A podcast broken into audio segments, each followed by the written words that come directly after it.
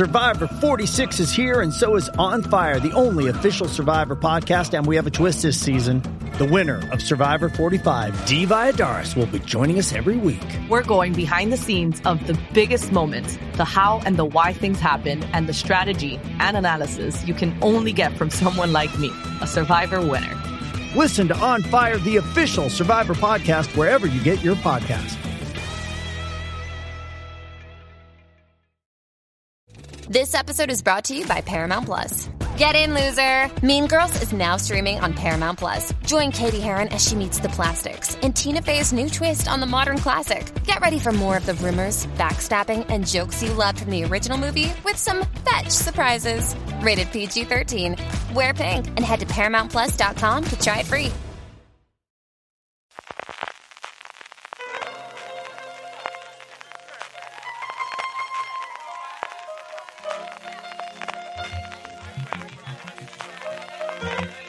Estás escuchando Fuera de Series con CJ Navas. Desde la sede de Lumon Industries en medio de la nieve, California, estás escuchando Fuera de Series, el programa que semana tras semana te trae todas las noticias, comentarios y curiosidades del mundo de las series de televisión, menos esta semana, porque esta semana tenemos nuestro tradicional repaso a las mejores series del 2022, de regalo un poquito tardío, eso sí, de Reyes como habitualmente hacemos, y para repasar lo mejor de este 2022, nuestro top 10 o lo que le apetezca a cada uno de ellos. Tengo como siempre a Jorge. Jorge, ¿cómo estamos? Muy bien, aquí haciendo el top porque no lo he hecho hasta ahora, así que voy a aprovechar, porque me sale ya feo hacer eh, el programa sin haber escogido 10 series. Así que bueno, ahí- en ello estoy. Jorge lo tiene preparado y don Carlos hará lo que le salga de las narices como es habitual. Yo después de un trabajo ímprobo de varias horas, he clasificado en 10 grupos, no 10, Solo horas. 10 grupos eh, de, de recomendaciones que ofrecerán 38 series eh, después de, ya digo, un trabajo ímprobo, no como otros que están ahora aquí mirando listas y, y apuntando cosas. Yo os iba a preguntar Ay. cuántos, cuántos ha costado, cómo va esto, pero entonces 38 han sido y ¿por qué no 40? Ya ahí lo redondeábamos. No, no, yo. yo he hecho 10 grupos. Lo que quería hacer serán 10 grupos y ahora los veréis. Y en en un grupo hay dos, en otro hay tres, en otro hay cinco. Bueno, sí, una cosa sí Diferente, que, ¿eh? una cosa sí que he hecho y es que esta semana, bueno, mientras la semana, la semana pasada que hiciste, hiciste tu top 10 eh, a lo largo de la semana en streaming, lo que he hecho ha sido no coger ninguna de las que te he dicho.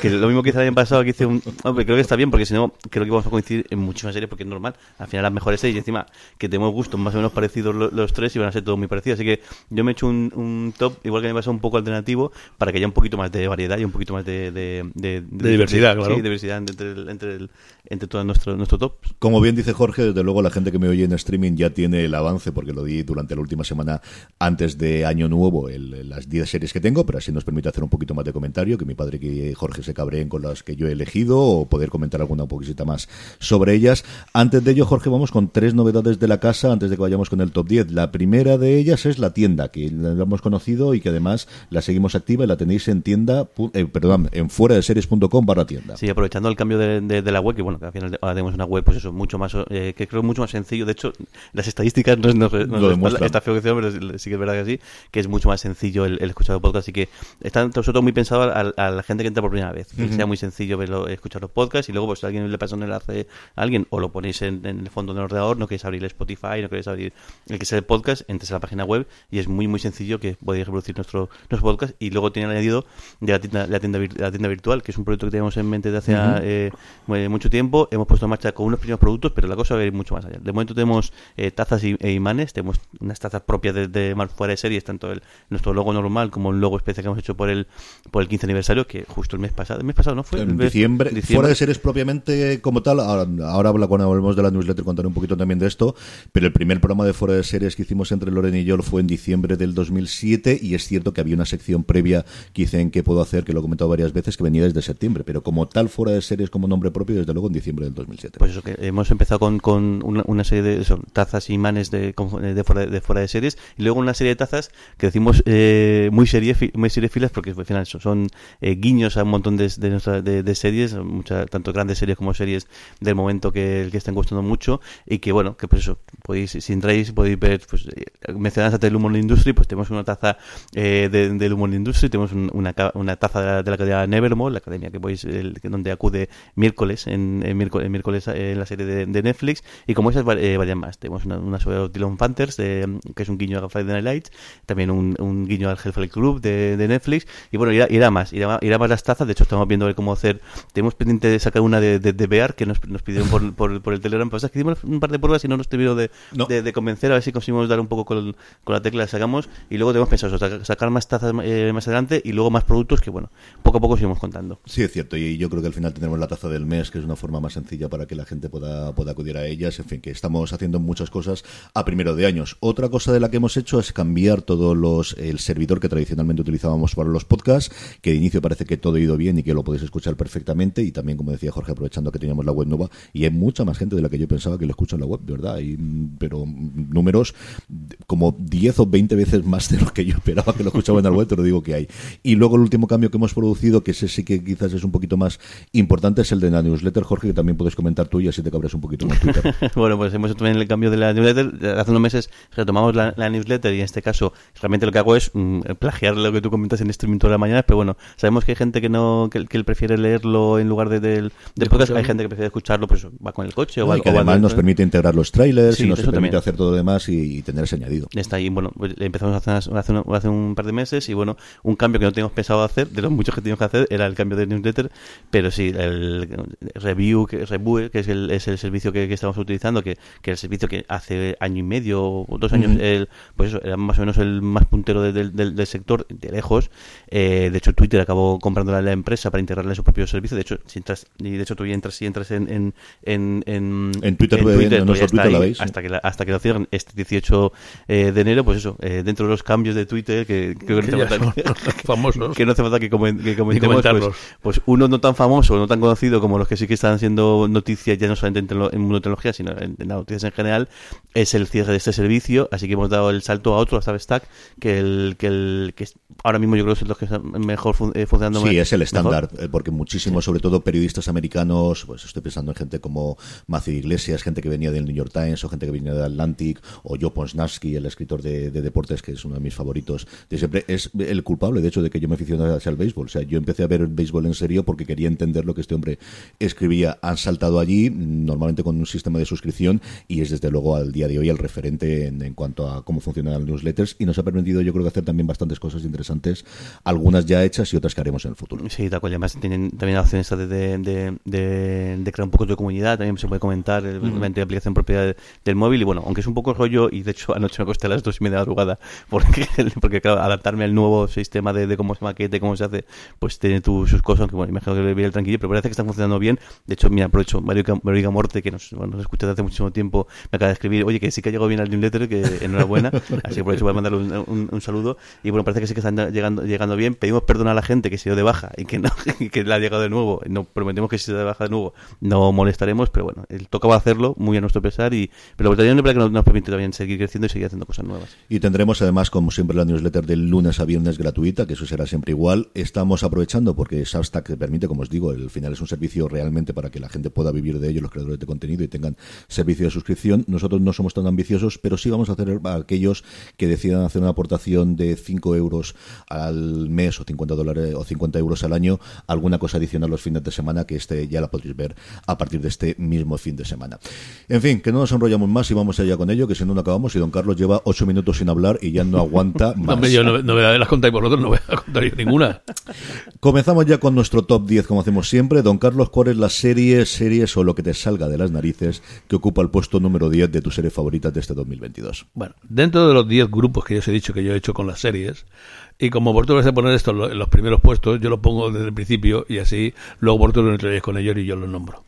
Eh, un primer grupo tendría que ser los boom, ¿no? Lo- la- las series que llamativas durante el año y yo creo que hay dos que hay que, que nombrar, aunque luego mis hijos se extenderán bastante con ellas. Los Anillos de Poder y La Casa del Dragón han sido los dos grandes bombazos, sobre todo en la prensa.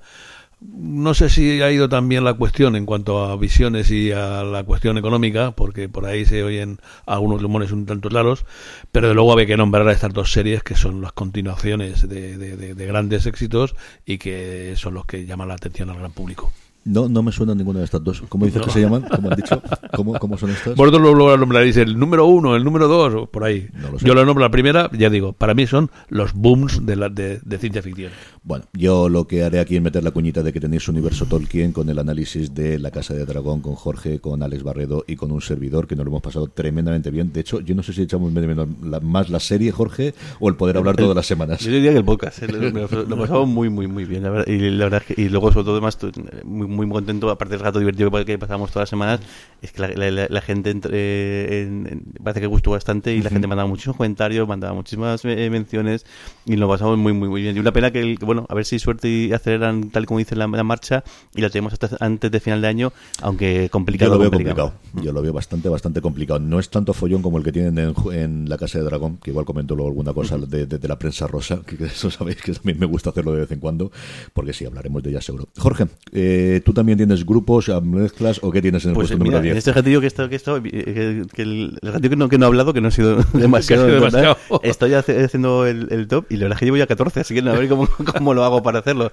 Pero mira, voy, voy con, una, con, una, con una, una sorpresa, más de fin- casi final de año, pero vamos, eh, entrando creando, eh, justo al final. Machos Alfa, la serie, la comedia de, de, de Netflix, de, bueno, de la productora de, de Contubernio, me ha sorprendido muchísimo gustado? y me ha gustado mucho. Eh, creo que han cogido el tono, no el mucha gente que dice como es la evolución del humor de, de, de- de la casa vecina o aquí en viva, que al final es el producto estrella de, su- sus creadores, pero creo que, que aquí han dado con la tecla. Es un humor que está muy, muy bien cuidado y luego estoy fascinado con las actuaciones, especialmente de ellas. Mira que los, los protagonistas son, son los cuatro, los cuatro ami- amigotes, creo cuatro que amigotes. el que mejor hace de, Gorka Ochoa, pero están todos muy, bien, pero especialmente ellas, las que son compañeras, que, que en muchos capítulos incluso tienen casi el mismo metraje que, que el resto, tanto las tres parejas de, de esto como la, la que hace de hija de Gorka Ochoa. y me parece que hacen un papelón las, de las cuatro fascinante. Me parece mucho, mucho la. Y a mí me ha divertido mucho. Y creo que, el, que la trama, mira que yo tenía también constancia de ver cómo en- encaran, pero creo que está muy, muy bien.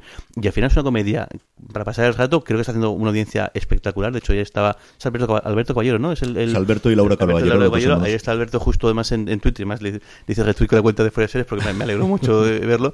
Eh, muy contento porque sí parece que, que aquí en España está, está en, en el top y parece que incluso fuera de España está funcionando muy muy bien. Y mira, pues una pues mira, nunca está mal tener comedias, eh, comedias nuevas. De hecho, eh, mirando ahora tengo un montón de comedias de, de este año. Eh, acercaos a ella eh, porque creo que vais a pasar un rato muy muy divertido. Son los reyes de la comedia en España, desde luego, un género que está absolutamente de, de capa caída, de, desaparecido y que no ha funcionado. Y hay el fenómeno de la casa vecina, como lo fue en un momento, desde luego, aquí no quien viva. Y es que el pueblo funcionó también muy bien, o sea, funcionó muy bien en su emisión inicial en Prime Video y le siguió funcionando a Telecinco, que no le funciona nada en los últimos 4 o 5 años, especialmente de ficción, le- pero el pueblo funcionó y a mí me han hablado muy La, la bien. despedida de Año Nuevo creo que También ha sido gloriosa. Sí, sí, sí. Ha sido también gloriosa. La hasta versión. TV3, madre mía. Madre mía de mi alma. En fin, mi puesto número 10 es para The Good Fight. Y aquí posiblemente pese no solamente la última temporada, que ha estado muy bien y que han comprobado uno de mis actores favoritos como es Andre Brauger y que se ha ido muy como siempre es eh, norma de la casa del matrimonio King y de su equipo de guionistas muy pegado a la actualidad. Quizás no ha sido mi favorita, pero por el peso que ha tenido esta serie que al final, bueno, pues en España la hemos podido ver en Movistar Plus, pero en Estados Unidos ha tenido mucho menos seguimiento, por- primero en CBS All Access, luego en Paramount Plus y se ha estado de perdida, pero creo que ha tenido momentos memorables, creo que la temporada de la pandemia fue maravillosa, es una serie que se ha sabido reinterpretar, o sea, mm, si recordáis la primera temporada no tiene nada que ver, más allá del personaje evidentemente de Christine Baranski y de algunas relaciones con lo que hemos tenido en las últimas temporadas, a mí en ese caso, y, eh, re- mm, entenderme la diferencia, me recuerda de Shield el de cómo ha podido cambiar totalmente con la salida de personajes que inicialmente eran principales y la incorporación de otros posteriormente y mantenerse. Y posiblemente, como os digo, no tanto por la décima temporada, sino por el conjunto de, de la serie que tristemente toca a su fin, había que reconocerla y está en el puesto número 10 de mis tops. Y sobre series. todo la actualidad, ¿eh? Como, Sí, como siempre lo han hecho. la actualidad. Lo sabían hacer en The Good Fight, lo sabían hacer en Brain Dead, lo saben hacer en Evil incluso, que es la otra que se me ha quedado, he estado dudando entre poner Evil y poner The Good Fight, porque las dos, eh, yo creo que son dos series magníficas, pero al final quería, una de las dos tenía un hueco. Así que The Good Fight es la que ocupa el puesto número 10 de mi top 10, precisamente, de series de este 2022. Don Carlos, vamos con lo que hayas hecho en el 9. Yo- En el 9 seguimos prácticamente con los boom grandotes, pero claro, hay otra otra eh, empresa que no he nombrado antes y que, que, que nombrar ahora, que es toda la franquicia que viene de, de, de la Casa de las Galaxias. Y en ellos, pues voy a coger dos. Eh, Caballero Luna, que me ha gustado, sí, como está, pero sobre todo la que, como recomendación vuestra, me ha encantado, es Andor. es una serie dentro de la ciencia ficción y dentro de, de esa familia eh, magnífica, eh, llamativa y que puede ver cualquiera, aunque diga que no le gusta ciencia ficción, porque es una serie perfecta. No sé cuál me dices tampoco. ¿Está, está dicho cómo se llama esto? And or es como el, el And- este para and los informáticos. esto. Y la otra, una de Marvel. Pues me ha sorprendido que me pongas una de Marvel. Eso Sí. sí que es una cosa que desde luego a mí me sorprende. Bueno, pues mira, Disney Plus, que también tiene cabida no solo con mis nietas, sino también con su abuelo. Esto está muy, muy bien. Jorge, ¿cuál ocupa el puesto número 9 de la tuya? Mira, que, ya que he mencionado eh, Caballero Luna, el- el- el- la tenía puesto, pero yo voy a mencionar las otras dos, que, que, el- que la gente que mucho no, la critica no le gustó, pero yo me he pasado muy, muy bien, tanto con Mrs. Marvel como con Hulka. Me ha parecido, o sea, el, el Mrs. Marvel además la, la- tiene un punto más, eh, más juvenil, pero me parece que toda la historia que cuentan eh, de, de- de Pakistán, de la partición y, y demás, o sea, Esa parte está muy esa bien. parte está, está- está muy bien. Y luego ella, a mí me mete mucho el papel, el papel que hace. Y creo que este tipo de cosas, o sea, el, el, el cómo, me ha hecho una cosa que he mencionado con, con varios amigos, el cómo hoy en día las series de televisión, incluso series que, de superhéroes o series que podemos decir más ligeras, son capaces de transmitir ese tipo de conocimientos, ese tipo de, de demás, me parece una cosa súper potente. Me parece que es algo que no tenían por qué haber hecho y sin embargo han decidido hacerlo y, oye, chapó, porque seguro que millones de personas ahora ya saben lo que pasó en su día entre la India y, y- y Pakistán y bueno, pues al final pues eso también es de servicio público, decir, aunque en este caso viene de, de una, de una empresa. Y luego a mí es que Hulk me pareció una, una belleza, me, dio muchísimo. Creo que de primer momento estaban convencidos de que la gente iba a Iba- odiar la serie, a- a- iba, iba a tirarle que demás, pero es que, y además ayer ya tenía un, un tuit de de uno de los guionistas en un momento de Hulk que decía, dice, es que yo creo que es la, mejor, la serie mejor adaptada, o sea, más fiel al cómic como, como tal, porque es el, claro, es que el cómic es un cómic en el cual el personaje él sabe, existe, vive en ese universo, eh, tiene cómics propio, habla, la- eh, rompe la cuarta pared, es decir, que en su día ya el cómic fue muy rompedor y fue una gambejada, y la serie es precisamente consciente de, de eso, de eso mismo, y bueno, algunos igual hay episodios mejores que, que, que- que otros, pero a mí me parece una, una gambejada, y bueno, ya la última escena, el cómo cierra la serie, me parece una, es decir, bueno, vamos a hacer lo que nos dé la gana, y, no, y vamos a reírnos muchísimo, y a mí me, me- a mí me gustó mucho, mucho. Tú, entonces, tú ya has decidido que en el puesto número 9 ya metes dos series para Claro, acabar claro, de eh, destrozarme. tram- trampas un montón, pero claro, porque es que llevo ya, llevo ya 15 ahora. Estoy, estoy aquí repasando en, en, en, en- en TV Time, que, que también es una plataforma bastante odiada por nuestros, nuestros seguidores en, en el, en el canal de, de Telegram. Pero estoy mirando, estoy mirando y digo, "Anda, si es verdad, si esta no vi esta, vi esta, vi esta. Y yo digo, "Onda, no me acordaba de esta. Y aquí estoy. Anda, aquí estoy. Sí, sí, poniendo unas cuentas. Pero bueno, mira. Pues precisamente una no tuve que buscar en TV pero sí una que yo creo que le ha afectado el que se estrenase muy pronto al principio del año es la tercera temporada de Para toda la humanidad, que es lo que ocupa puesto número 9 en mi, en mi top. El- iba a decir que la segunda supuso un salto de calidad, pero yo creo que la primera temporada ya estuvo muy bien. La segunda, desde luego, fue maravillosa y la tercera empezaba ya con un episodio brutal eh, de, de- los cánones de cómo arrancas una temporada. Tiene la historia de los dos críos, que es la que quizás te chirría un poquito más, pero sigue siendo una serie maravillosa y tengo unas ganas tremendas de ver qué es lo que hacen en la cuarta temporada, porque también vuelve a terminar de una forma maravillosa con ese cliffhanger final. eh, que yo me intuía por un momento, pero luego finalmente no esperaba. Así que si no lo habéis visto para toda la humanidad, la tenéis en Apple TV Plus, como varias de las series que comentaremos en el top 10. Un Apple TV Plus que poco a poco está haciéndose un catálogo de verdad que de series absolutamente interesantes, cuando no tanto, pero desde luego yo creo que tiene un porcentaje de éxitos en los últimos tiempos brutal. Así que para toda la humanidad es lo que ocupa, es la serie que ocupa el puesto número 9 de mi top 10 de este 2022. Don Carlos, vamos con lo que hayas hecho en el 8. Pues vamos a seguir con, dentro de, de- de la fantasía y la ciencia ficción, ya con los, con algunas cosas clásicas, no de las de las antiguas. Y ya en- se nota que van pasando tiempo y que van a ir desapareciendo.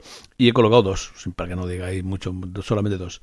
Eh, Stranger, eh, Stranger Things, eh, la temporada eh, cuarta, creo que ha sido, ¿no?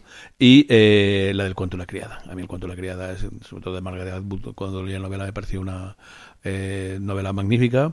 Creo que han sabido desarrollarla. Ya está un poco mm, A mí me gustó más llevada bastante, eh, pero bueno, yo creo que aún, aún merece que es- ese octavo puesto para serie de ciencia ficción, digamos ya un poco clasicunas, pues nombrarla ahí. Me viene bien porque así la, así la quito y tengo una más. A- a mí me- porque, no, digo de verdad, creo que esta quinta temporada es muy, muy buena. O sea, el bastante mejor. Bajó de- en la tercera y la cuarta, ¿no? Sí, de hecho, incluso me acuerdo mucho la, la broma, la broma en, en Reboot que, que hacen con, con, con, con esta serie. eh, pero es que esta quinta temporada, el- de hecho, la, la vimos mm, pa- varios meses o varias semanas después de, de- de tal. Y, joder, es que están muy bien, ¿eh? Es, es que Ángel Tomás, de hecho, ella, yo creo que he cogido ya de, de mucho, eh, Elizabeth Moth mucha también las riendas, tanto en la, Sí, en la de dirección la- de los de la- episodios como, como demás. de la serie, no sé sí. si, también, si esto es, es efecto directo o, bueno, al final todo, todo influye, pero es que esta última temporada es muy, muy buena, ¿eh? Y Si os habéis, la habéis abandonado, lo habéis dejado de lado o no, os da un poco de pereza poneros con la quinta temporada, creo que merece mucho, mucho la pena.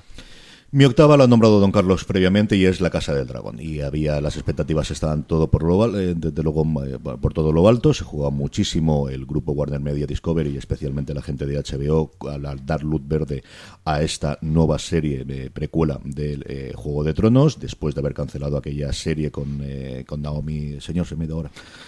Con, la actriz eh, que había costado unos 30 millones de dólares aproximadamente al piloto y decidir no hacerla. Es la vuelta al hogar de eh, George R. R. Martin, que estuvo muy alejado de los eh, toma de decisiones en HBO en las dos últimas temporadas y de Juego de Tronos, y no voy a comentar nada sobre ellas porque sabéis ya mi opinión, o si voy a hacerlo. Es decir, yo creo que más allá de los problemas de la última temporada, creo que los problemas vienen desde la penúltima de, Juego de Tronos. Y a mí me ha gustado muchísimo. Con sus momentos, el momento del final del episodio con el dragón, pues no se lo cree absolutamente nadie y me chirrió un montón, pero las interpretaciones creo que están maravillosas, creo que consiguen esta eh, esa de- decadencia, ¿no? De tanto de cuerpo como de fuerzas, como de es que yo nunca quise realmente tener este poder y no sé cómo hacerlo y esas últimas escenas eh, con esa última cena me pareció brutal y todas las actrices, tanto las que interpretan de niñas como las después de, de mayores, yo creo que está todo el mundo muy muy bien, sin olvidar a Matt Smith, que es mm, pues eso, es Matt Smith, es que simplemente está ahí. A mí la historia me ha gustado mucho, creo que peca de ser una precuela de la segunda temporada, creo que al final es el planteamiento de vamos, es un capítulo cero un, eh, anteriormente en La Casa de Dragón de cara a lo que nos viene en la segunda temporada, de efectos especiales yo creo que bueno, pues han gastado todo lo que tenía que gastarse y, y estamos en el 2021 cuando la rodaron y, y se nota esa cantidad. Y a mí de verdad que me ha entretenido. Y es otra de esas series de las poquitas que nos queda a día de hoy en el que puedes llevar la conversación semana a semana. Yo creo que ha habido cuatro o cinco grandes series de ese tipo en el que podamos hablar todas las semanas y una de ellas ha sido de la Casa de Dragón y por eso ocupa el puesto número 8 de mi top 10. Don Carlos, vamos con 7. Bueno, pues vamos a seguir con novedades de, este año. Y así eh, sigo chafando por ahí eh, cosas que luego mis hijos dirán en puestos mucho más altos. Para mí, el grupo séptimo sería el de las novedades no, de digamos, de, de, de ciencia ficción.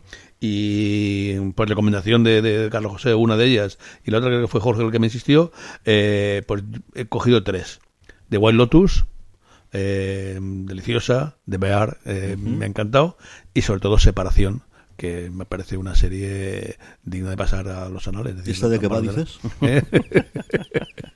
Como vosotros lo habéis colocado el 1 o 2 o 3 por ahí, que están por arriba, arriba completamente, así yo las puedo nombrar, que no me, no, no- no me lo echaban ellos, y yo con los grupicos, este es el grupo de las novedades de, de dramas eh, del año 2022. No, no, sé, no sé de lo que me está hablando, señor.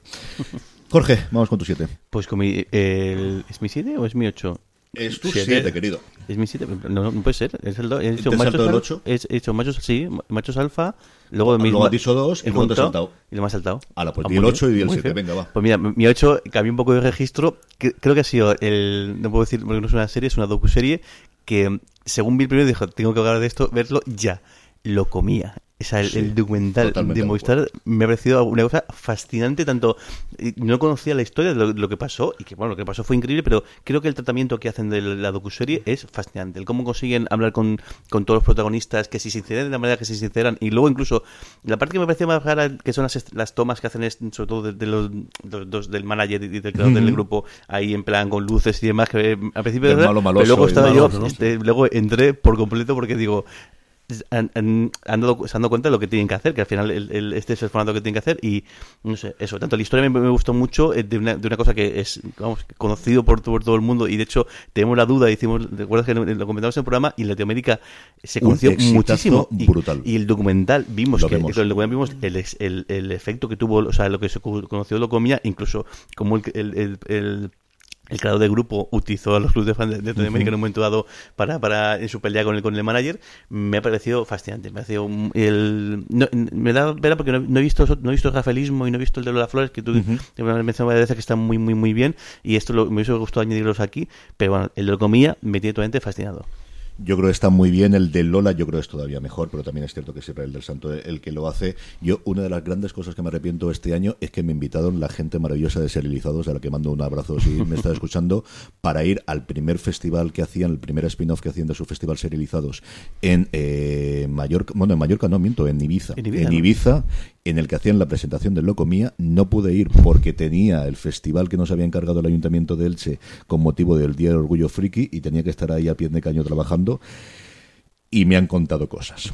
Digamos que Lorenzo Mejino y Antonio Rivera, que fueron a la presentación, me han contado cosas y es uno de mis arrepentimientos, desde luego, de este pasado 2022. Jorge, esa es la 8, pero dimos la 7. Pues el 7, una serie que creo que todo el mundo que conocía o que, o que estaba, sabía, sabía de qué trataba, se acercó un poquito con miedo de que había cogido eh, o que iba, que iba a pasar y chapó con la que ha conseguido, The Sandman creo que la adaptación de Netflix del, del, de la gran obra de o, o, podemos decir una de las grandes obras quizás el, no, sé, no sé si sería sí o, no pero bueno la gran obra sobre todo del cómic y sobre todo de, de Neil Gaiman de, de, Netflix que bueno que está un poquito también sobre durante meses no se ha sabido si está renovada o no está renovada y demás y me parece que una adaptación brillante de algo que, que, que se ha intentado llevar al imprimieron la gran pantalla y luego también incluso creo que una adaptación de serie en muchas ocasiones todas ellas en, parte bloqueadas también por el propio Neil Gaiman que no quería bajo ningún concepto esto pero bueno al final también la entrada de Neil Gaiman en el mundillo de las series ha permitido que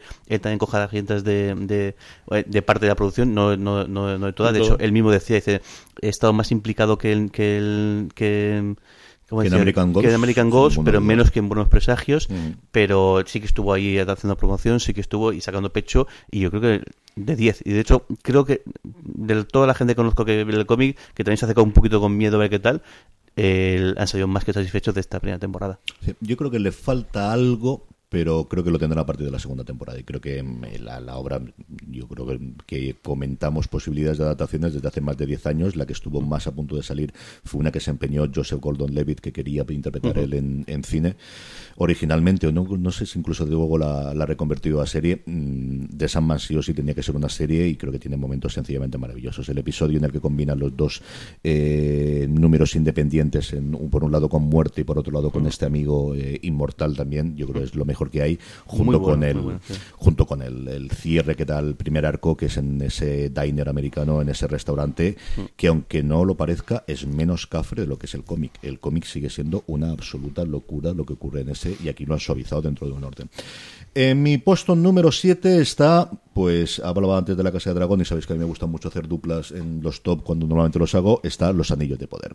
Y es cierto que aquí, pues evidentemente, por un lado es la serie que me ha sorprendido muy para bien. Yo, como sabéis, y sobre todo lo, si habéis escuchado eh, Universo Tolkien, no soy ni de lejos el mayor aficionado del mundo a, a Tolkien, como sí lo es Jorge y como también lo es Alex Barredo Tenía muchas ganas de ver qué podían hacer. Tenía mucha confianza, no sé por qué, en esta serie, sobre todo por los creadores. Me daban, con las entrevistas que daban previamente y lo que habían comentado, me daban muy buena espina. Y con sus momentos y con sus cosas, y es cierto que aquí eh, ayuda mucho, como os decía antes, el que hayamos hecho el podcast y ya haya metido más en el mundo y haya leído y que nos lo hayamos pasado muy, pero que muy bien, al menos una hora todas las semanas. Pero es que la serie está muy bien y creo que la serie es una serie que es accesible para todo el mundo, que las crías cuando la han visto no la han disfrutado, que han llevado bastante bien las eh, todas las tramas que creo que los actores mm, están mm, soberbios en la gran mayoría de los casos, más allá de, guapísimos en alguno de ellos. lo de Córdoba es que es una cosa que, no se puede aguantar, como dirían las folclóricas.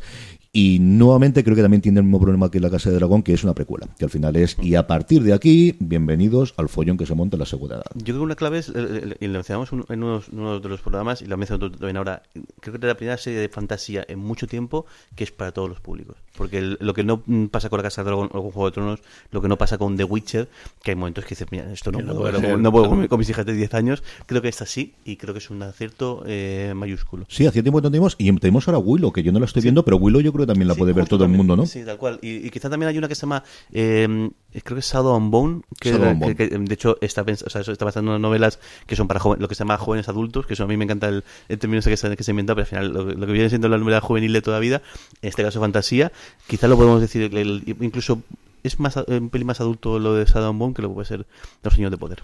Muy bien, pues estamos en el 7, hacemos una pequeña pausa y seguimos adelante con nuestro top 10. It's Kaylee Cuoco for Priceline. Ready to go to your happy place for a happy price? Well, why didn't you say so? Just download the Priceline app right now and save up to 60% on hotels. So, whether it's Cousin Kevin's Kazoo concert in Kansas City, go Kevin, or Becky's Bachelorette Bash in Bermuda, you never have to miss a trip ever again. So, download the Priceline app today. Your savings are waiting. Go to your happy place for a happy price. Go to your happy price, Priceline. Estamos ya de vuelta, don Carlos. ¿Qué hacemos en el 6?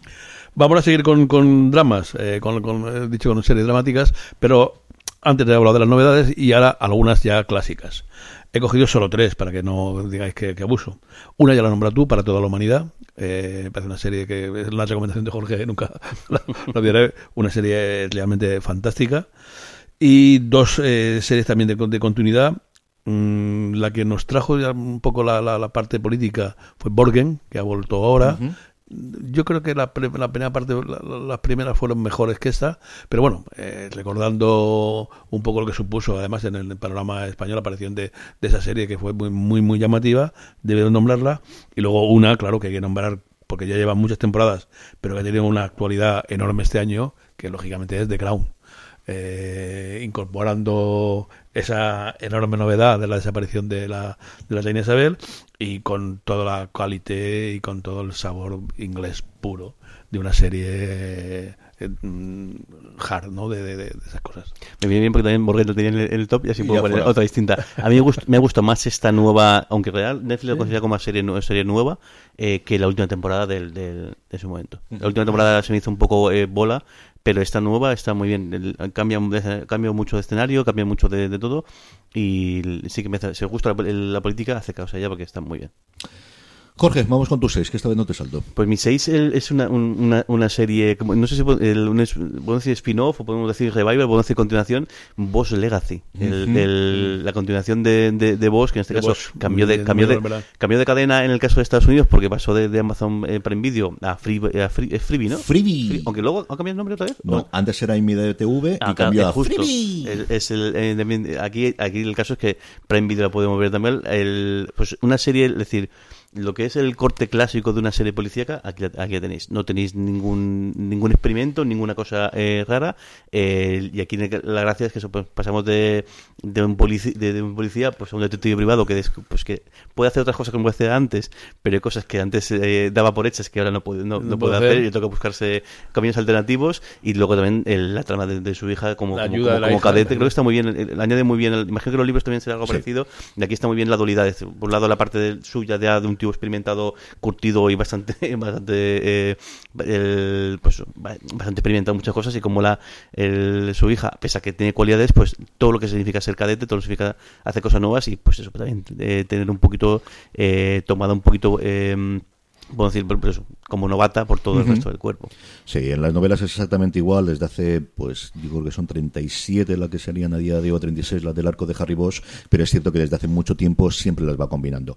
Hay muchas que están combinadas con Mickey Haller, que aquí vamos a tenerlo complicado porque ha vendido la serie a Netflix, como sabéis, como el abogado del Lincoln, pero tenemos tanto esa relación con la hija y esa evolución de la hija dentro del cuerpo de policía, y luego con distintas compañías, las últimas son con Ballard, que es quizás la que más me gusta a mí de todas, la última novela, él saca normalmente un libro de Bosch en el que Bosch puede ser el principal o el secundario y luego otro, eh, normalmente de Mickey Haller al año. El último salió en Estados Unidos hace tres meses y creo que acaba de salir publicado en España. Está muy, muy bien. Últimamente está. Habían bajado un poquito el listón en algún momento, pero de verdad que está últimamente eh, que, que- que se sale. El, el autor que se me dio totalmente ahora, eh, Michael, Michael- Connolly. ¿no? Sí, Connolly. es que como estoy leyendo ahora los libros de John Connolly, John no Connolly. quería meter la pata porque es uno es Connolly y este es Michael Connelly. En el puesto número 6 mío está pues una de estas comedias que la gente que no le gusta dicen que no hacen gracia y no es verdad porque son muy divertidas cuando lo son, pero es cierto que son pues de la evolución de las comedias que hemos tenido recientemente, es que es Reservation Dogs, una serie que nos cuenta cómo es la vida de unos adolescentes en una reserva india y muchas más cosas a partir de ahí, creada por Sterling Harjo, eh, producida ejecutivamente, de hecho esto vive porque a Taika Waititi le gustó y puso su nombre en Hollywood que pesa mucho a día de hoy, con un elenco de absolutos desconocidos conocidos que ya no solamente son intérpretes, sino en algunos de los casos incluso guionistas de los últimos episodios y que, como os digo, es una serie sencillamente deliciosa. Te encariñas con los personajes desde el primer momento, no sabes lo que vas a ver en muchos de los casos, algo que recuerda mucho a otra que comentaré posteriormente. En este igual tenemos la vida de ellos que viene muy marcada por el suicidio de un amigo, que es algo que ocurre antes de que arranque, arranque la serie, pero luego tiene un episodio loquísimo y divertidísimo en el que las mujeres de la reserva se van a una convención india en una especie de, de hotel de Las Vegas y se lo pasan de, de miedo, aunque tiene su punto dramático. Si no os habéis acercado a ella, es una serie yo creo muy sencilla de ver. Además, sabréis si es para vosotros sí o sí desde el primer segundo episodio. Cada uno dura media hora. Tenéis las dos temporadas disponibles en Disney Plus aquí en España y es una serie deliciosa. Ya me encantó la primera temporada y más todavía en esta segunda. Eh, Reservation Dogs es la serie que ocupa el puesto número 5 de mi top 10 de series de este 2022. Don Carlos, que si vamos por la mitad, vamos con el 5. 5. Bueno, bueno, vamos a Inglaterra. Eh, aunque hemos nombrado Inglaterra alguna, vamos a poner ahora dos que, que me han llamado la atención mucho este año. The Responder, eh, un policía con una trama muy, muy, muy negra en Liverpool, eh, que tenía algunos guiños humorísticos, pero realmente es muy dura y hay algunos, algunos sucesos que te dejan palmado. Es una serie que merece la pena verlo. Y luego un médico eh, gay en, en, la sanidad pública inglesa, con todos los problemas que él tiene y con todo lo que afronta la sanidad pública inglesa. Y no cuento nada. Basta coger el periódico y ver lo que hay.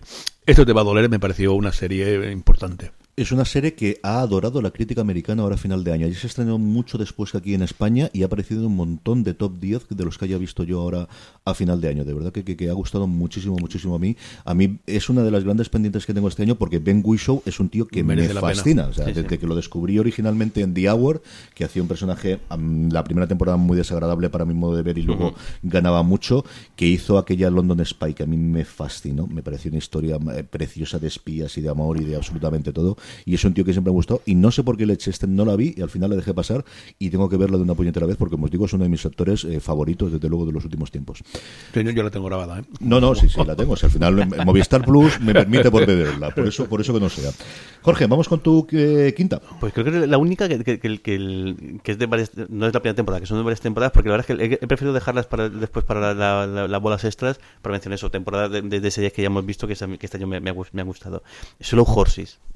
Creo que la segunda temporada, lo único, la única pegada de esta Bueno, temporada. es que las dos temporadas han estrenado este año. Claro, o sea, el- el- el- es verdad, Mm, la este año. El, la única pena es que es tan corta. Me, me da rabia porque mira que muchas series decimos, quizás un poco larga, en lugar de 10 episodios podrían haber sido 8 en lugar de tal, pero esta única temporada, la única serie que diría, joder, ¿por qué no hacéis 8 episodios o 10 episodios? Porque creo que, el, que daría mucho juego. Además, es que creo que como es que es, es tan buena que es que el- podrían tener un par de episodios más y, y gustar. Creo que la primera me gustó mucho, pero creo que esta segunda es aún más redonda. Quizá porque ya conocemos los personajes, quizá también porque hay un elemento, pues eso, que, que un, pe- un pelín en durillo en, en lo largo de, la temporada que aún te hace más te entra un poquito más en más en, más en shock o más aún encariñarte aún más con los personajes del- de, este- de estos pobres espías eh, veni- venidos a menos.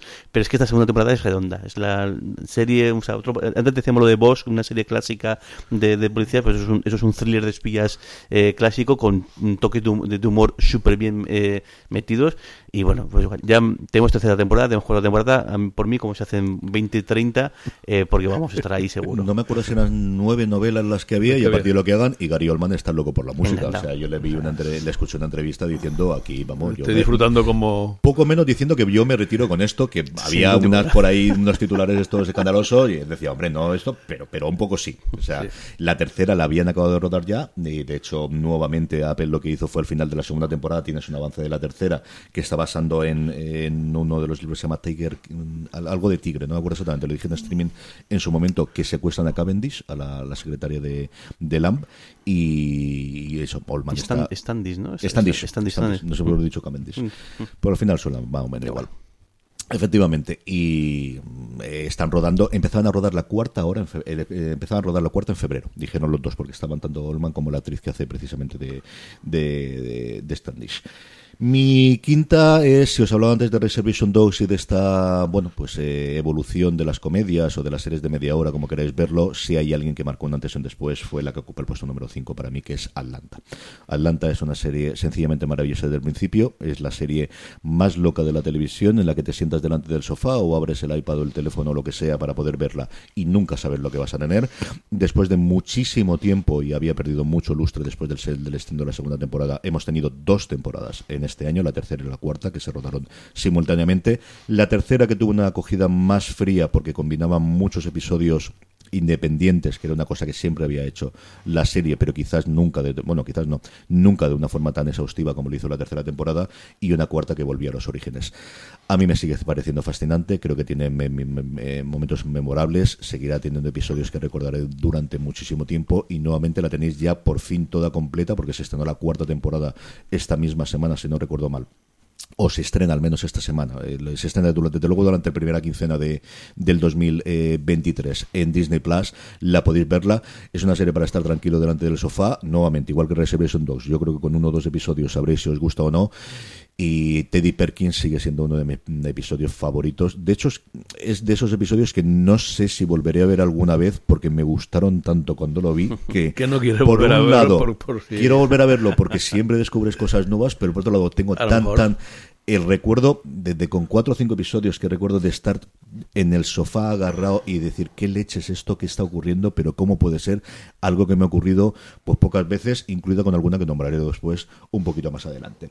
Eh, Atlanta ocupa el puesto número 5 de mi top 10. Vamos ya con el puesto número 4, don Carlos. Bueno, pues era hora de poner algo sentimental, algo sensiblote, ¿no? Y he elegido dos mm, series, una con primera temporada y otra con la temporada final eh, para corazones eh, débiles y tal.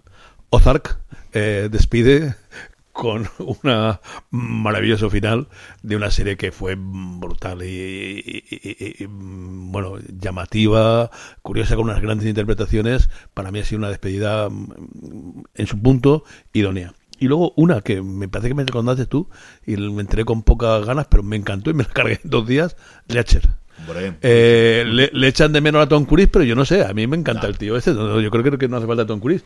Eh, un- una buena trama, eh, unas actuaciones, bueno, convincentes y sobre todo un momento de, de- disfrutar eh, una serie sensiblota y que al final ganan los buenos, pierden los malos, bien, lo que tú, pero ver una serie con acción y con, con- con algún puñetazo que otro. Es una serie que es mucho mejor de lo que merecía ser. O sea, no, no tiene sentido el por qué es tan buena, el qué bien la han encanjado, qué bien adaptan la, la novela. La y novela. aquí nuevamente tienen veintitantas para adaptar y están totalmente por la música. O sea, esto les vuelve loco y les gusta muchísimo poder hacerlo. Ya digo yo que aquí vamos a tener muchísimas, muchísimas temporadas porque a Prime Video lo ha funcionado muy bien. Ellos están todos a favor. Y tiene el rollo de que Richard va cambiando porque yo le he cogido mucho cariño a los secundarios y no sé si los van a incorporar o los vamos a tener de cameos en la segunda temporada o qué va a ocurrir con ellos. Está mañana rodando, de hecho, la segunda temporada. Jorge, vamos con tu cuarta. Pues diría que la sorpresa, menos en mi caso, de- de- de- del año, miércoles. Una serie que yo en principio tampoco, eh, así tampoco Le daba mucha- tal, y es que me fascinó. Y que, bueno, como yo, a millones de personas, porque hasta a finales de años ha estado, y de hecho sigue estando estando en los top de, de Netflix. Creo que el... el- han, han hecho o sea, una serie que nadie podía pensar que se hubiera hecho que se hubiera hecho así la han, lo han conseguido han conseguido son muy centrados en el de miércoles pero también con intervenciones del resto de, de- personajes de la, fa- de la familia Adams creo que especialmente quien mejor lo hace en este caso es Cathy Zeta-Jones pero es que tanto Jenna Ortega como Gwendolyn Christie como Cristina Ricci es que lo hacen muy muy muy muy bien y eso pues también con, con el con el no sé hasta qué punto el- con Tim Burton llevando todo el cojalo poniendo el nombre o mitad mitad y luego también la música de, de, de- de Danny Elfman, que también fue el, el- es puntal en, to- en buenas partes de las producciones de, de Tim Burton, que también se nota y mucho en, en esta serie. Chapo, lo, lo- lo de, lo de esta serie, creo que mm, además me encantó lo de que el director estuviera hablando de segunda temporada sin que estuviera confirmada su relación, o bueno, ya sobra total. Solo decir, a ver si tenéis cojones a, a cancelarme, que en el caso de Netflix no es una cosa que, tiene, lo que, que, tiene. que lo puedas, puedas apostar hoy en día que aquí te van a, te van a, reno- a renovar, pero oye, gen- genial esta serie, muy, muy, muy divertida eh, y se va a ir el tirón. Es la mejor serie de la CW que nunca la CW hizo. Esa es una definición que hizo Joan Alexander en, en uno de los podcasts que escucho. Bueno. La analista de Parrot y desde luego que tiene toda la razón del mundo. Un rodaje complicadísimo porque fue justo al poder abrirse la pandemia, se tuvieron que ir porque no había estudios. En Budapest. A Budapest o a Praga, desde luego fue Europa del Este, según decían los creadores, porque no había donde meter los decorados que quería hacer Tim Burton. Y no, es que, no, claro, fue justo cuando se abrió la cosa, todos los estudios estaban todos cogidos. Tim Burton, ellos lo decían también a Netflix, de decir, no creo que no lo habéis entendido, decir, Tim Burton no ruda barato. Si queréis a Tim Burton, esto es lo que cuesta. Entonces, eh, querían a Tim Burton y eso costaba lo que costaba y no había otro sitio, se tuvieron que trasladar todos allí. Jenna Ortega tiene un papelón, yo creo que es Increíble, una ¿eh? estrella en ciernes. El baile, pues ya lo sabemos todos por activo, por pasivo y por TikTok, eh, que lo rodó mm, estando enferma de COVID, que se lo detectaron, le hicieron la prueba, hizo el rodaje del baile, se sentía mal y le dijeron después que había. Y es un fenómeno absoluto. Lo último que yo he visto, que me llegó una newsletter y se enseñó el otro día a las crías, es en la competición que están actualmente, no sé si es Copa de Europa o del mundo, de lo que sea, de patinaje sobre hielo, hay una rusa que fue subcampeona con una rutina basada en el baile de miércoles. bueno, y empieza sacando la mano como si fuese la cosa, y luego sale ella vestida de miércoles, y varios de los pasos intermedios que sabéis, más como- allá de eso, lo hace como si fuese el baile, que es espectacular. Vivimos Curioso. un momento, no sé si lo comentamos en el programa o no, pero nos pasó en, en- en comprando los regalos de, de, de- de- de Navidad. Fuimos a una tienda de música para, para, com- para comprarle a, a nuestro tío José, Antonio, compramos el, el- para, para que ya se aficionado a tocar la guitarra, compramos un, limpiador para las cuerdas y aceite de, limón para limpiar el, mástil. Y entró un chico y le dijo: este, Es que viendo Merlina, además dijo, me hizo gracia lo de Merlina, porque claro, Merlina es el nombre que le dan le dan en Latinoamérica. Eh, me interesó mucho de tocar el cello y quería preguntar cuánto cuesta un chelo. cuánto cuesta un chelo y dónde puedo dar clases. Y me quedé, digo, fíjate, el efecto. claro, yo lo, lo primero que. Más, Como el ajedrez de la- con la... Justo, te lo comenté, digo, de- tú fíjate, el ámbito de dama, El el Gambito de que Dama. habla directamente de que es una serie específicamente de, de ajedrez, el efecto que tuvo, pues tú imagínate, o sea, el, a este punto, una escena al final, o un par de escenas que toca el chelo, el efecto que han tenido. O sea, increíble. A- a- Tomando lo que decíamos antes de, de Miss Marvel, el efecto que tienen hoy en día en todo el, en todo el mundo, podemos decir eh, directamente, el- la serie de televisión. Y especialmente la de Netflix, ¿no? Lo del Sí. ámbito de dama, yo he oído, no sé, varios vídeos que me dio por vez de Magnus Carlsen recientemente y de cosas así, de rollo un, un año movidito en el ajedrez Oh, también. De la de Dios. Pero el otro día veía uno, tonto, no me acuerdo si es Variety o Vanity Fair, uno de estos que hacen de preguntas y respuestas con expertos, y le preguntaban por el ámbito de dama, y él dijo, es lo mejor que le ha pasado al ajedrez. Él decía en la historia, yo creo que es un poquito exagerado decir la historia. Pero en yo los creo que últimos tiempos, sí. Fischer y Karpov en su momento también llenó alguna que otro periódico, y Kasparov y Karpov, yo recuerdo aquello, y Big Blue también, y todo demás. Sí, Pero él y, me- decía y me- eso. y mejor que la gente se conozca por eso que por lo que pasa últimamente de la pelea que hay, de, de mentiras y, follones que hay. La cosa, desde luego, ahí está follonada y no, no sé cómo se va a poder solucionar. Pero como os digo, él decía directamente es lo mejor que le ha pasado. Y él era profesor, era un tío que no era gran maestro, era maestro, estaba un poquito por debajo del 2000 elo para llegar a ser gran maestro. Y decía, es lo mejor que le ha pasado al ajedrez. O sea, absoluto y totalmente. Mi puesto número 4 es para quizás la mayor sorpresa de todas las que yo tenía, porque mm, la primera temporada cuando se estrenó la dejé pasar sin pena ni gloria, estaba muy... no sé por qué, no sé por qué, porque al final es un mundo de las finanzas y era el Reino Unido que a mí siempre me atrae, pero hablaban tan bien de la segunda en Estados Unidos, especialmente algunos de los podcasts que, que escucho habitualmente, sobre todo de Watch, que me puse a ver Industry desde el principio y me ha fascinado. Y no, no es Succession, no tampoco es Billions, tiene cosas de cada una de ellas, pero sobre todo lo que tiene es un elenco de personajes a los que vas conociendo poco a poco y odias al mismo tiempo que, que quieres, cada uno mm, más mezquino, más traidor, pero con su corazoncito que el anterior. Mm, es cierto que posiblemente ah, yo creo que lo entiendo prácticamente todo lo que hacen, pero ocurre cosas parecidas a lo que puede ser ocurrir en Succession, sea Billions, en el que ocurran operaciones financieras o ellos plantean operaciones, y yo creo que aquí, incluso más acusado que no sabes, da igual, tira para adelante. O sea, es realmente lo que estás viendo y lo que hay, esos juegos de poder y esas maquinaciones y esos puñales por la espalda hasta que tiene momentos mm, sencillamente maravillosos. El, el episodio de la protagonista con, con el hermano al que hace tiempo que no tiene en la segunda temporada y el cierre de la segunda temporada, yo recuerdo pocos cliffhangers mejor hechos y mejores, más sorprendentes como el de la esta segunda. Espero que no dure durante muchísimo tiempo, parece que es así, es una coproducción entre la BBC y HBO que podemos ver en HBO Max. Acercaros a ella, de verdad vale muchísimo la pena, tanto como para que esté Industry sus- por su segunda temporada. La primera está muy bien, pero especialmente la segunda, la incorporación de Mark Duplas haciendo una especie de multimillonario eh, extraño que se ha enriquecido en la pandemia y que tiene un personaje inicialmente secundario pero luego tiene importante. Me parece que ha sido una gran incorporación. Como os digo, Industry es la serie que ocupa el puesto número 4 de mi top de, de series de este 2022. Pues estamos ya en el podio, don Carlos. ¿Qué hay en el 3? Pues en el 3 vamos a, dejar la mirada aquí en España y vamos a coger cosas en España y, eh, claro, mirando las variedades de cosas que hay, no hay más remedio que nombrar cinco, desde luego. Una cosa... Por mencionar alguna. por mencionar alguna, ¿no? Hay que mirar algo de acción. Y en eso yo creo que La Unidad ha sido una, una serie muy llamativa, Mucho muy bien mejor la hecha, mucho mejor la segunda que la primera, pero una, una, un- una serie es decir, al, al- al nivel de otras famosas, pero vamos, muy digna y muy de acción española. En cuanto a misterio, pues eh, Rapa, yo creo que, que ha dado, creo que ahora está preparándose la segunda temporada, ¿no? La primera temporada... Acabó el rodaje ya. Ha acabado el rodaje de la segunda hace- y yo creo que la estrenará antes de verano. Bueno, pues la primera temporada todo con su misterio, con sus grandes interpretaciones, con en, en ese pueblo, en esas, esos misterios y, y cubre perfectamente el- esa, esa parte de misterio. Hay que dedicarle algo pues a misterio policíaco y gracioso. Y nada mejor que García. eh, desde su cómic me hizo que comprara el cómic. Jorge pone el fund del ceño. Bueno a mí no me desagradó tiene sus cositas no pero bueno como como curiosidad y como adaptación del cómic sí que merece la pena en cuanto a eh, cosas eh, simpáticas, pues no me gusta conducir. eh, eh, la, bueno. la- la que, la que quiero nombrar bien, luego. Que, qué que- buena, qué buena. por y luego, entre docuserie, drama y tal, pues no me he vuelto loco, pero sí que he visto los dos primeros capítulos. Me ha gustado El Inmortal, que es una serie que, que, que recoge muy bien el ambiente de lo que fue el Madrid y aquellos ambientes. Y es una serie española, bueno, con esa. Necesitaba esas cinco para cubrir todo el espectro. no tiene más. ¿no? La novia No, no. gitana no, Lola No, tampoco, no. no. Esas cinco son, yo creo que cogen desde acción a misterio, humor. Yo me quedo, me quedo con ganas de ver la ruta. Me, me quedo por, Te el mundo ruta, pero- muy, muy, muy bien eh, de ella y me quedo con ganas de, de verla. Sí, yo también.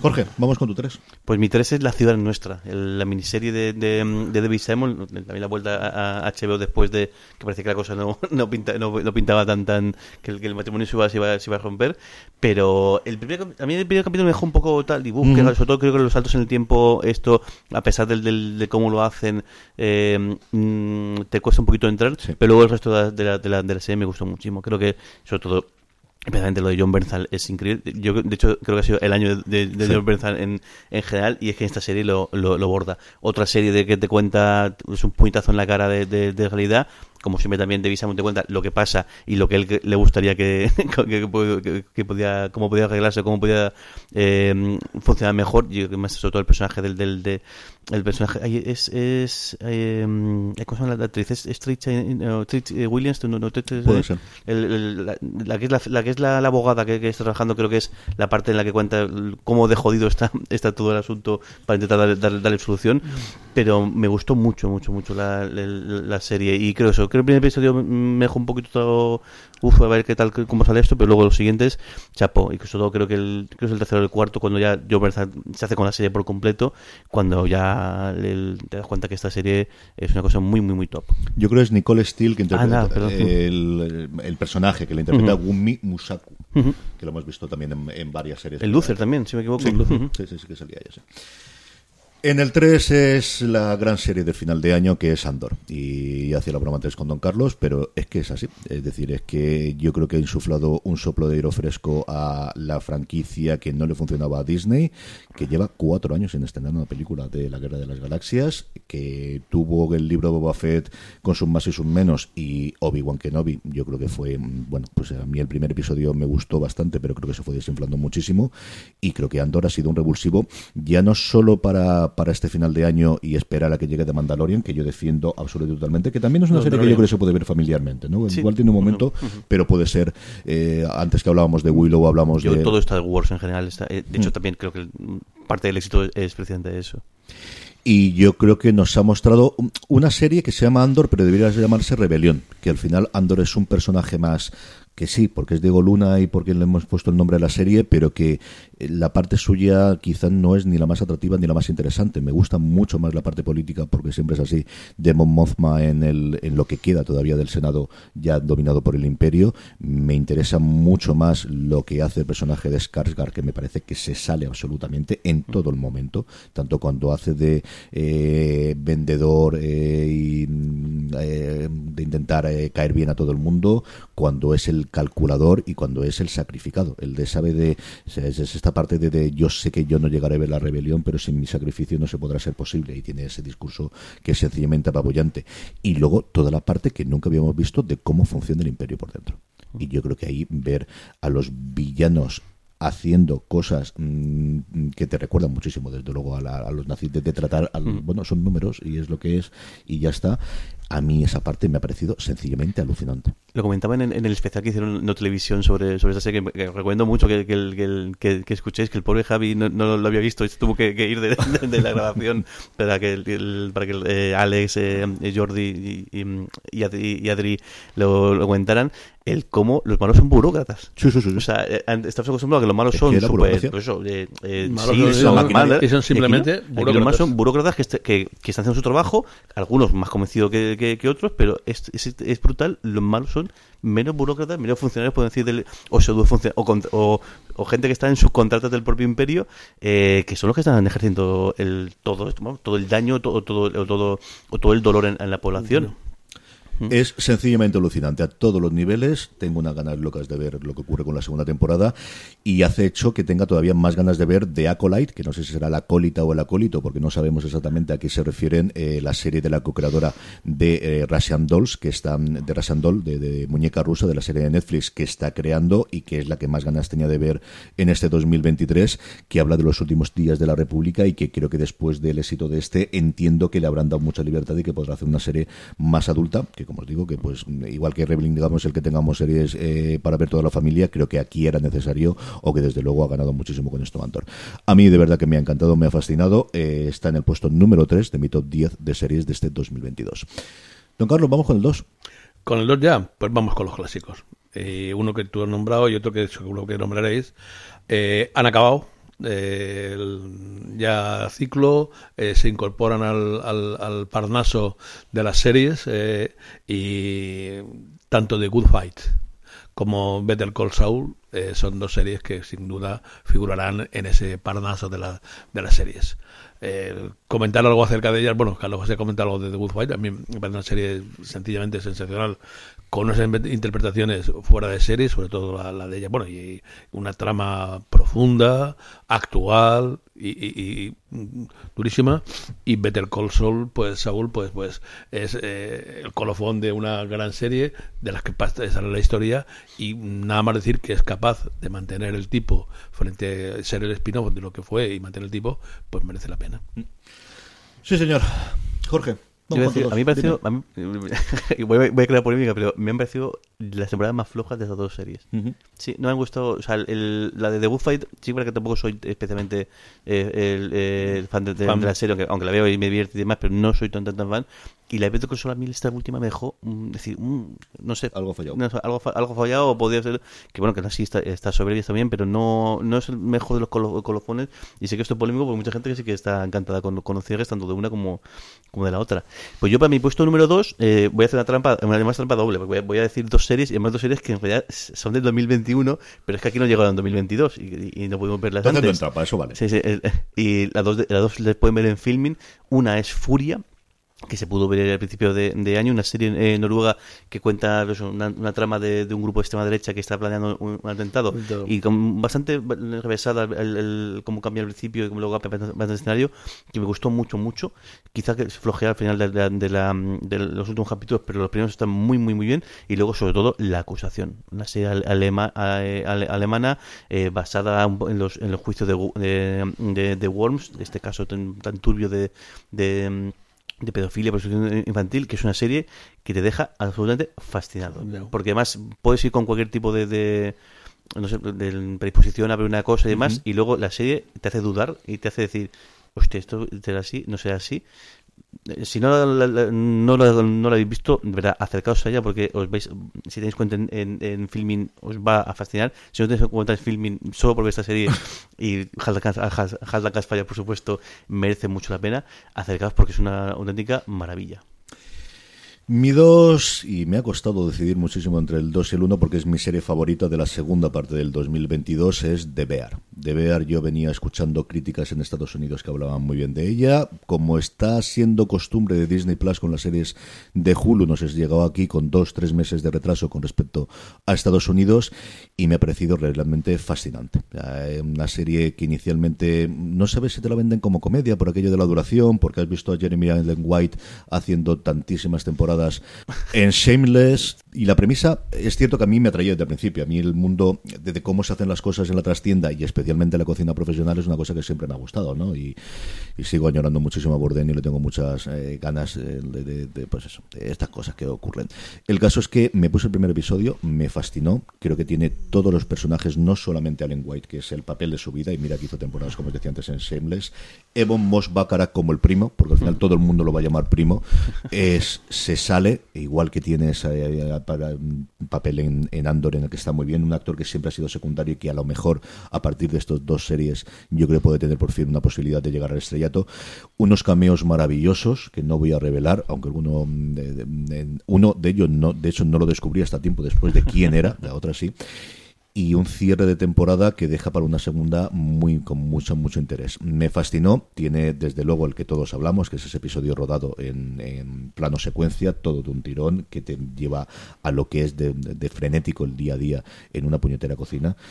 Me ha encantado, de verdad que me ha gustado muchísimo, bueno, tanto como para que esté en el puesto número 2 de mi top 10 de Bear, la serie que podéis disfrutar su primera temporada y está renovadísima para una segunda en Disney Plus aquí en nuestro país. Nos queda el uno, nos quedan como siempre las series que dejamos en el tintero y que luego podemos discutir y comentar. Antes de ello, una pequeña pausa y volvemos ya con el número uno de nuestro top 10 de series del 2022.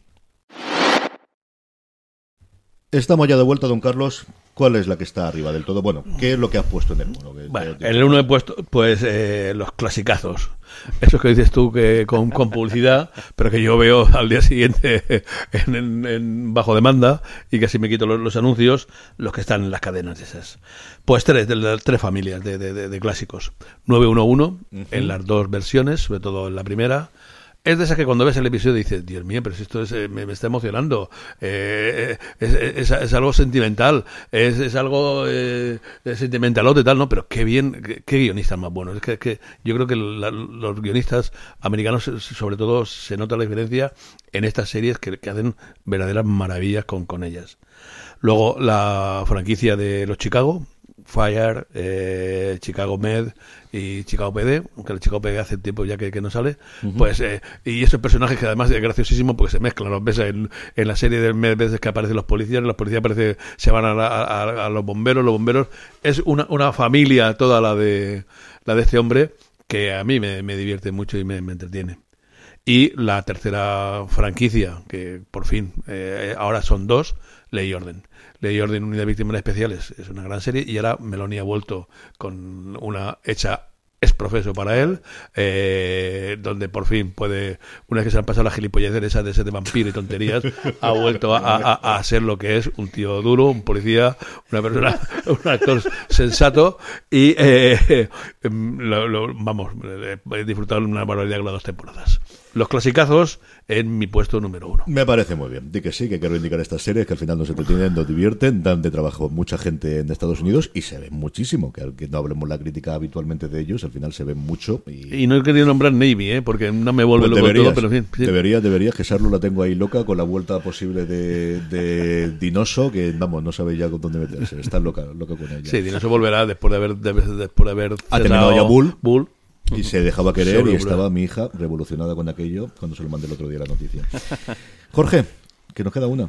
Pues te, te había dicho trampa, he puesto dos porque no soy incapaz de saber cuál, cuál, cuál, cuál poner. Eh, uno, Welcome to Wrexham. El, la docuserie, que creo que es el, el programa que más ganas tengo de que, de que llegue semana tras semana porque solo, solo emiten dos capítulos cada semana en Disney, en Disney Plus.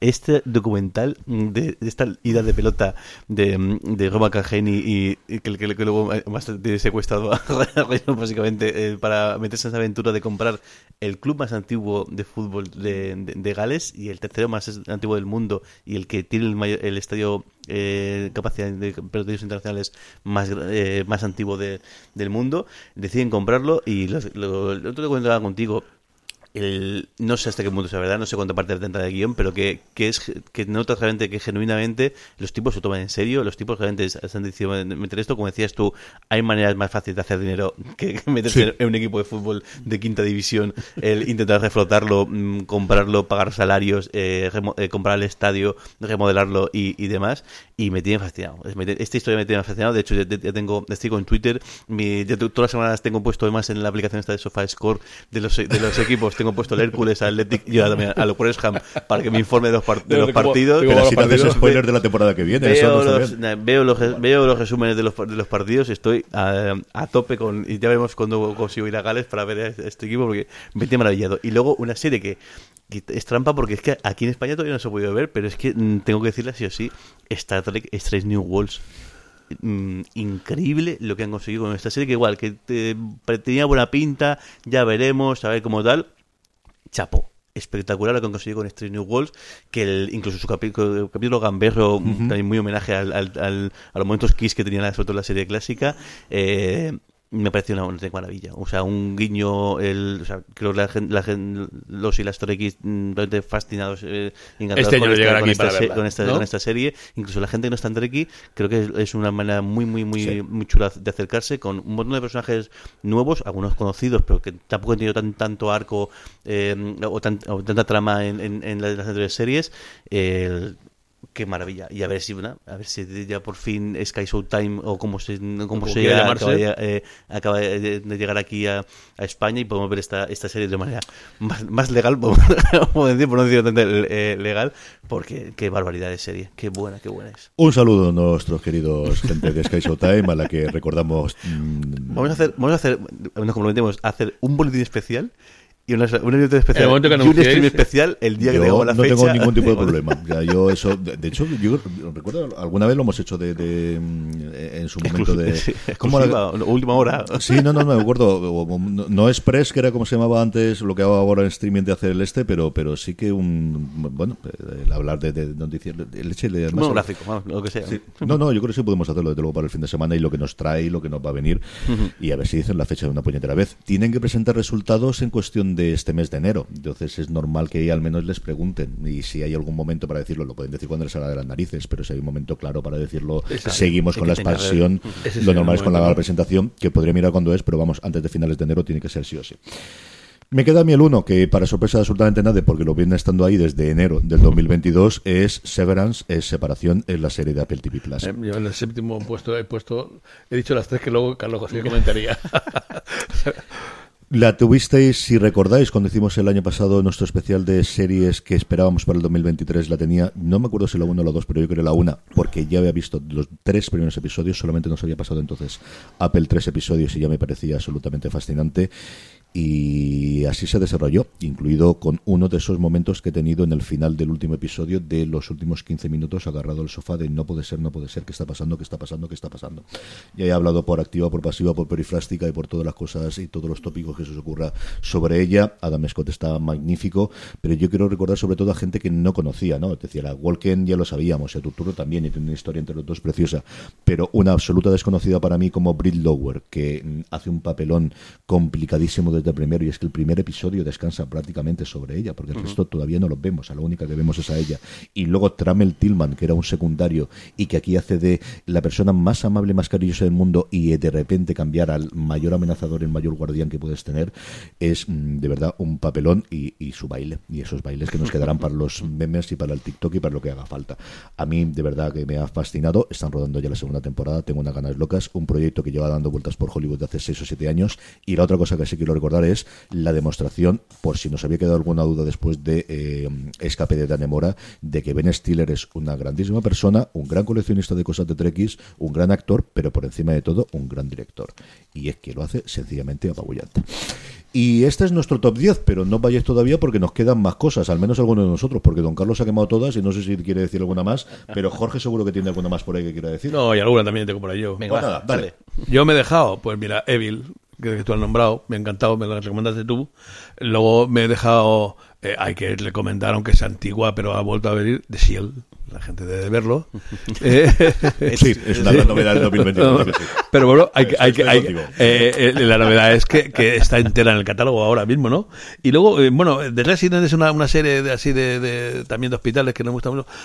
Como todas las series, no, no, no ponerlo, pero el mm, vi un episodio sensacional. Se llama Una bala. Y, y es difícil mostrar cómo el uso de las armas destroza a la sociedad americana, cómo destroza al hospital, cómo destroza a las personas y el daño que le inflige pues a un hospital público en este caso y al cual derivan todos los hospitales privados a la, a los, a la gente, a los pandilleros que son que son eh, que tienen heridas de bala a fin de que los gastos corran, corran a cargo del hospital y los problemas que tienen para luego poder mantener el estatus de, de eso. Un capítulo realmente ese sensacional. Jorge, ¿qué más cositas tienes por Pues ahí? rápido, el, series que, que han tenido una temporada nueva o incluso que en, en algunos casos han cerrado eh, la serie de su- este último año, su última temporada. Is Us me gustó mucho también, la serie en general me gustó muchísimo y esta última temporada me ha gustado muy, muy bien, aunque creo que el, que el cierre podría haber sido, más de, de hecho algún, algún otro miembro del elenco decían como que para ellos el cierre fue el penúltimo y último, episo- el último ¿El último episodio. episodio? El último fue un epílogo, pero realmente el cierre de temporada ha sido el penúltimo. La temporada de la tercera de, de, de The Voice también muy, muy, muy bien. Y luego sobre todo ciclos. Tragic, la, la comedia de, de Apple TV que a mí absolutamente eh, maravillado. Y si no habéis visto, tenéis que acercaros a ella porque es muy, muy bonita. Y luego series que, que, que han tenido nuevas temporadas o que he descubierto este, este año, como por ejemplo, en el caso, yo creo, de mi descubrimiento de este final de año, La vida sexual de las universitarias de, de HBO Max, que tiene ya dos, dos temporadas. De hecho, la segunda temporada se acaba de emitir hace muy poquito, pero es que la descubrí este, eh, hace apenas unas semanas ¿Y te gustó? me ha encantado. ¿Eh? ¿Lo has y luego series nuevas, Reboot, me gustó mucho, mucho. Una premisa que, que, que ya veremos esto cómo, cómo sale y luego me ha parecido muy, muy divertida. Y luego mm, eh, dos miniseries, en el- además dos, dos de Apple TV Plus. Por un lado, Black Bear, encerrado con el, con el, dia- el diablo, me gustó mucho. Y luego Five Days at the, at the Memorial, el- la historia de, de cómo afectó el huracán Katrina a uno, de los hospitales de, de, Nueva Orleans y todas las cosas que ocurrieron ahí, que basadas en, además en hechos reales, algunos bastante turbios, algunos bas- bastante eh, jodidos. La serie es dura, dura de ver, pero está muy, muy, muy, muy bien. Yo tengo unas cuantas para comentar y además en cuatro bloques distintos. El primero de ellos son cosas que todavía no se han estrenado en España y que creo que podrían haber estado en el top 10. Dos de ellas con una con total seguridad y dos posiblemente. Eh, Strange New Worlds, que le ha nombrado previamente Jorge, Fleshman y Sin Travel, la última serie de Hulu que creo que no tardará mucho aquí en llegar a España, que adapta la novela y además es la propia creadora la que la adapta. Es una novela de la crisis de los 40, que empieza siendo una cosa que luego es otra distinta, con unas interpretaciones espectaculares de, de todo el elenco y que está muy muy bien siendo una serie pues eso, relativamente tranquila. Y luego, y me vais a, os vais a cansar de oírme hablar de ella en los próximos tiempos, entrevista con el vampiro. Y no quiero alargarme mucho porque en los próximos tiempos. Es que no se me ocurre cómo hacer mejor la adaptación. Mira que iba con muchísimas reticencias, mira que no sé cómo hacer. Creo que han tomado las decisiones correctas en todos los cambios que han hecho. Se queda una temporada sencillamente espectacular. Nos llega aquí el día 12, si no recuerdo mal, eh, a AMC Plus. Y sí, sí es una, razón, una razón, desde luego, para suscribirse a, la plataforma de, de AMC de pago, o al menos para hacer la prueba gratuita. Es tan buena como habéis leído por ahí y es tan buena como os estoy diciendo, especialmente si sois fans de Anne Rice. Creo que le han cogido todo el espíritu de lo que tiene la novela y adaptándolo a día de hoy y con los cambios, como os digo, maravilloso, pero hablaré mucho más de ella eh, en el futuro. Tres cositas que hemos comentado que no tenía apuntadas son Bienvenidos a Groeslam, que mm, no lo hubiese puesto, pero es cierto que todas las semanas veía los dos episodios conforme los emitían en Hulu en Estados Unidos. Slow Horses, no sé por qué, yo creo porque la ibas a nombrar los dos, estaba seguro, pero es una serie fascinante, igual que ocurre con Boss Legacy, y luego The Crown, que es la primera vez, yo creo que no la tengo en el top 10 y por alguna cosa será, ¿no? Yo creo que me ha gustado la quinta, pero no he tenido las mismas sensaciones que tenía con la segunda temporada, por ejemplo, que es la que recuerdo yo con más cariño de todas. Luego, cosas eh, que podían haber estado y que no están. The English, que aquí en España está en HBO Max y en Estados Unidos en Prime Video, que creo que es con bastantes defectos y quizás aquí vuelve a pecar de tener menos episodios de lo que necesitaría. Pero la nueva serie de Hugo Blick no me ha gustado tanto como eh, en su momento La Mujer Honorable, que creo que es una obra redonda, pero está muy muy bien. Emily Blunt está maravillosa y tiene una colección de villanos como 5 o 6 a lo largo de toda la serie que son sencillamente memorables, que sería el mejor villano en cualquier otra serie que veáis, pues aquí hay como 5 o 6 de ellos. Richard, que lo comentaba Jorge antes, The Wild Lotus, que nuevamente la veía todas las semanas, pero que al final cuando iba a poner el 10 siempre te he encontrado otra serie para ponerla. Sandman y quizás la que más me ha costado no meter es Stranger Things porque me ha gustado mucho la cuarta temporada. Es que me lo he pasado muy bien con la cuarta temporada y, de verdad que quería meterla ahí en medio, pero al final no tenía hueco. Y luego en España, la que más me ha costado no meter ha sido Lola y la comentábamos antes. Yo creo que Israel del Santo haga lo que haga, voy a estar ahí delante con, con todos los documentales y a ver si por fin encuentra financiación para hacer la adaptación de las novelas de Posteguillo que la lleva desde hace mucho tiempo buscando. Lo comía, por supuesto, como decía Jorge.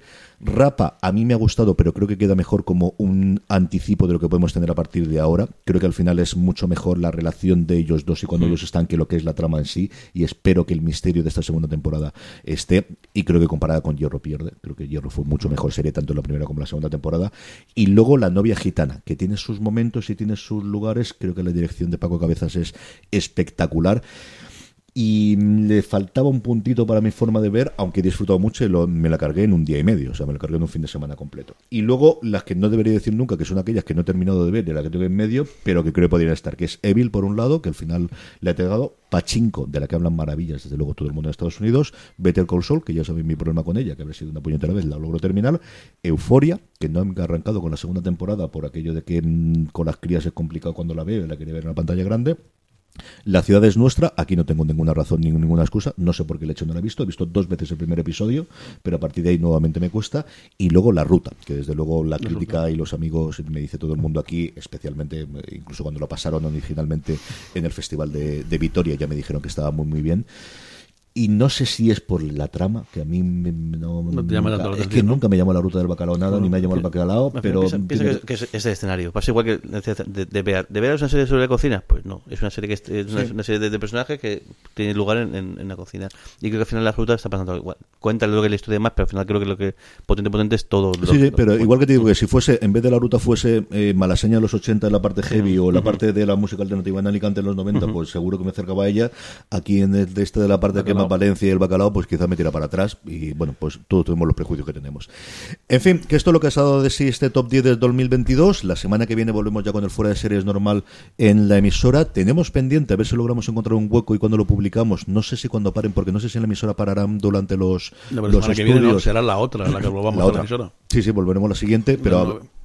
Eh, pero tendremos programa ya que nos escuche la gente la semana que viene. Sí, es que el, el- el follón espacio-temporal de esto del bucle es, es decir, eh, hoy nos estáis escuchando esto, la semana que viene ya nos escucharéis el programa normal, Normal. pero tenemos pendiente hacer el otro especial que tradicionalmente siempre hacemos en estas fechas, que, que es lo que 2023. esperamos para el 2023, que además tenemos listados ahí de como ciento y pico series entre españolas e internacionales para poder elegir. A ver si, a ver si encontramos hueco y logramos publicarlo antes de que nos haga muy tarde y que ya pase mucho 2023. Don Carlos, gracias por haber pasado Venga. este momento delante de los micrófonos. Un abrazo muy fuerte hasta el próximo programa. Jorge, un abrazo muy fuerte hasta el próximo programa. grande. Ha funcionado bien toda la parte técnica, ¿no? Creo que sí. Bueno, lo vamos a descubrir ahora cuando, Lo cuando, cuando- cuando acabemos. edite yo, ¿no? Para editarlo. A todos vosotros, pasaros por fuera de series.com, pasaros por la tienda, fuera de series.com barra tienda, suscribiros a la newsletter, que de verdad que está muy bien, que la tenéis en newsletter.com barra eh, newsletter.fuera de series.com. En Vaya fin, jaleo llevas. Que está todo, sí, y esto es todo por no decir pasaros por fuera de series.com, donde lo tenéis todo, todos, y lo tenéis allí absolutamente todo. Gracias por escucharnos, Muy feliz, feliz año. año. muy feliz año a todos, y recordad como siempre, tened Tened cuidado ahí muchísimo fuera. cuidado ahí fuera.